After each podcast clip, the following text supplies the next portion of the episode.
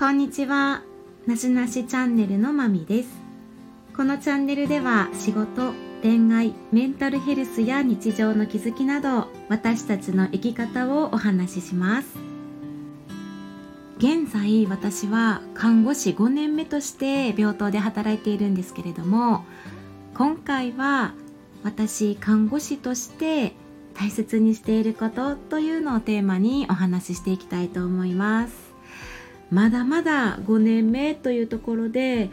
もう未熟なところもねまだまだあるし今後もっと成長していったり勉強していかなければならないとこもあったりして何かまた行き詰まった時にねこう自分に戻ってくれるようなことをね今回もう一度振り返ってね節目としてお話できたらなと思っています。看護師といってももうねいろんな業務があっていろんなね多重業務の中では働いているんですけれども私は今病棟にいて、えっと、患者様というのはもう病棟でねこう何かしら急性的にも慢性的にも疾患を抱えてしまってあの入院をして治療しないといけなくいけない状態になってしまったね患者様たちの、えーと、そばで働いてはいるので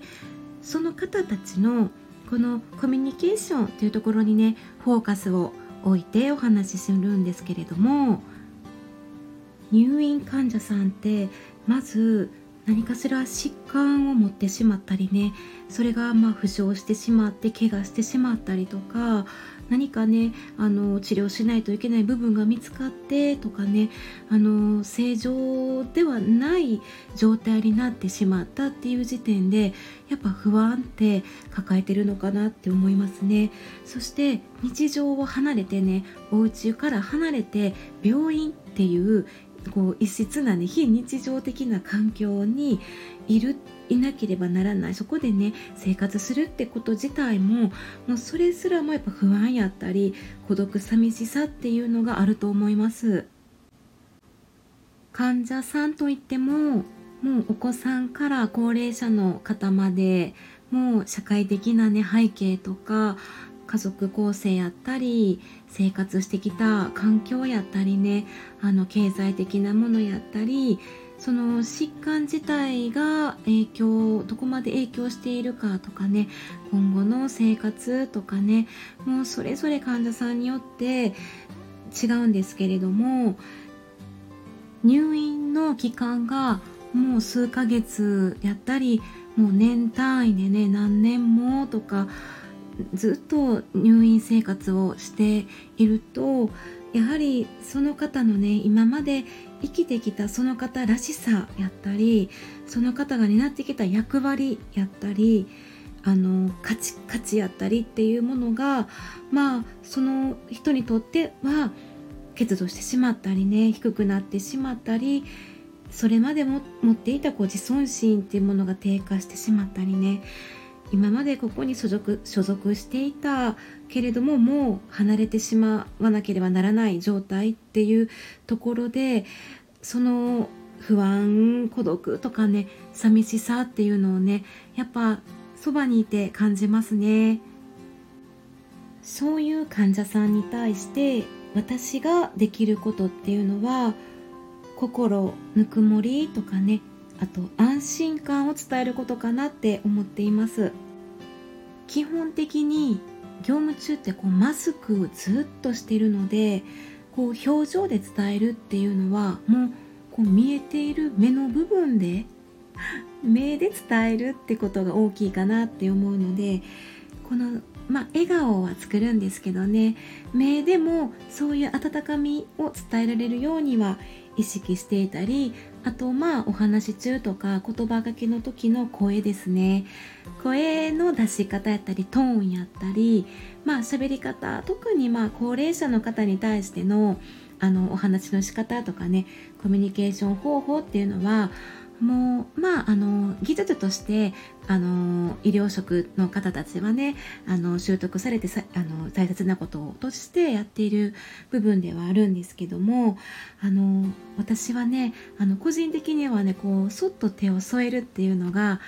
好きなんですよね。まあ好き嫌いの話でもないんですけどもなんかね私昔からなんですがあの誰こう手をね添えるとかねちょっと手を肩に当てたり背中にそっと当ててでもそれだけでぬくもりって感じますよね私なんかその力がすごいあの好きでそういうあのぬくもりを与えられる人になりたいなとかねそういう職に就きたいなとかっていう漠然としたあのなんかそういう欲があったんですよね。で今でもねあの必要な時場面ですけどねやっぱりまあそういう例えば高齢者の方とかねそっとこう背中とかにね手を添えてっていうね私ねなんか本当にまあぬくもりとかねそういうあの温かみを伝えたいっていうのもあるんですけども私個人的にもねなんか満たされた気持ちにもなるんですよね。個人的な経験で言いますとまあ現在こうコロナ禍っていうところで病院は今面会がねできない状態なのでどの患者さんも家族との面会ってね本当にあの辛い状況なんですけどもお話とかね会えない状態なので辛いんですけどもあのその中でもこう家族さんがね遠くに遠方にいたりしたりなかなかこう例えばまあ着替えとかね必要な物品を持ってくるってことができなかったりねまあお電話がこうつながりにくいとかねあのいろんなね家族の方いらっしゃるんですけどもうーんあまり家族に会えてない患者様がいたりねであとはちょっとこう家族さんとの関係がねあんまり良好ではないそういったねケースもあるんですけどもまあ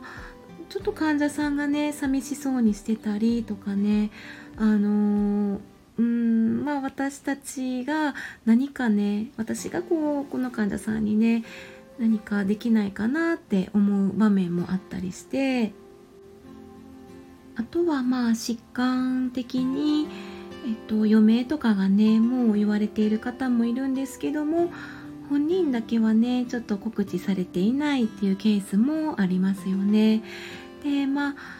うん本人はね漠然とした不安は持っていますね。やはり告知されていなくてもなんかやっぱりもう治らないのかなとかねどうなるんやろなとかねボソボソってやっぱ不安を吐露してくれるんですよね。普段ね明るくしてる方でも例えばま夜勤の時とかまあふとした時にこうまあ看護師にねボソーっとね聞いてきたりねその一言がねやっぱり、うん、孤独感をね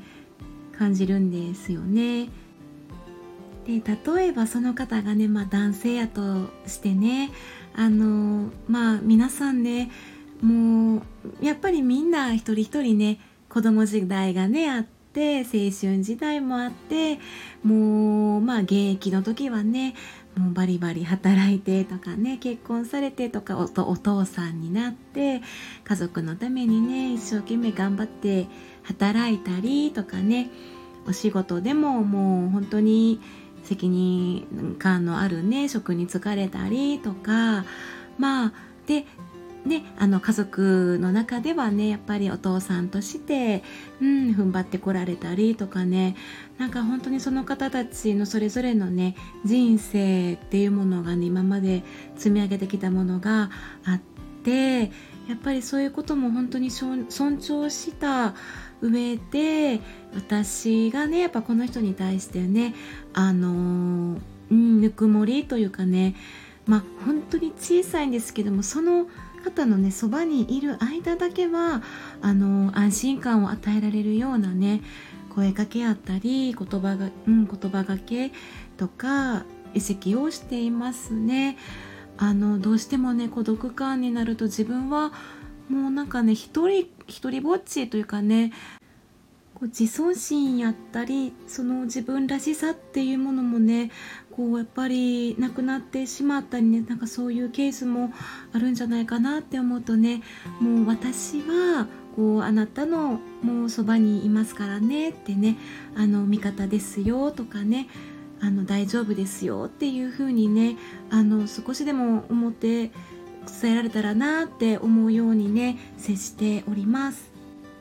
私個人的にも数年前に2週間弱ほど入院しまして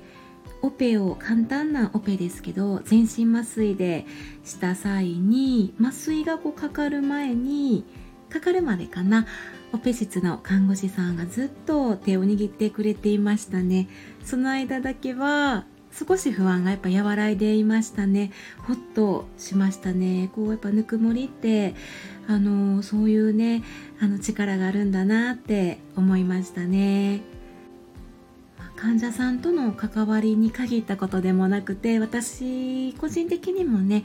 あの私生活の上でもねもう人間関係においてねこうホッとできるようなとかね心を通わせられるとかそういうコミュニケーションって相手にもだしなんかもう自分にも返ってきますよねなんかそういった触れ合いっていうのねなんか改めて実感をしましたね